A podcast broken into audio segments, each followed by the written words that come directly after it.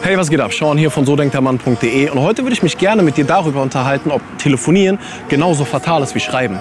Du weißt, dass ich dir immer und immer wieder sage, du sollst mit dem Typen kein Bullshit hin und her schreiben, weil es wird immer dazu kommen, dass er das Interesse verliert.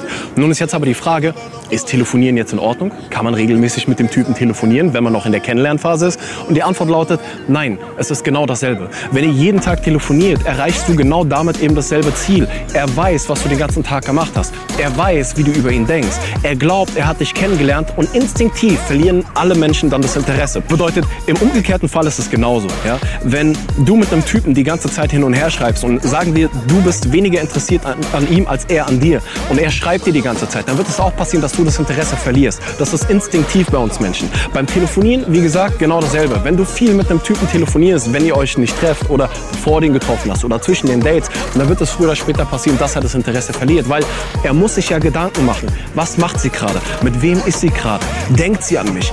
Mag sie mich vielleicht doch nicht? Bin ich vielleicht doch nicht so interessant für sie? Und erst wenn wir diese Gedanken haben, genau dann wollen wir uns so schnell wie möglich mit dieser Frau treffen und genau dann verlieren wir Männer nicht das Interesse, sondern es steigert unser Interesse, weil unser Jagdinstinkt geweckt wird. Und genau deswegen nicht schreiben oder telefonieren. In diesem Sinne, ich wünsche dir einen wundervollen Tag, egal wo du bist und bleib wie du bist. Bleib eine Königin.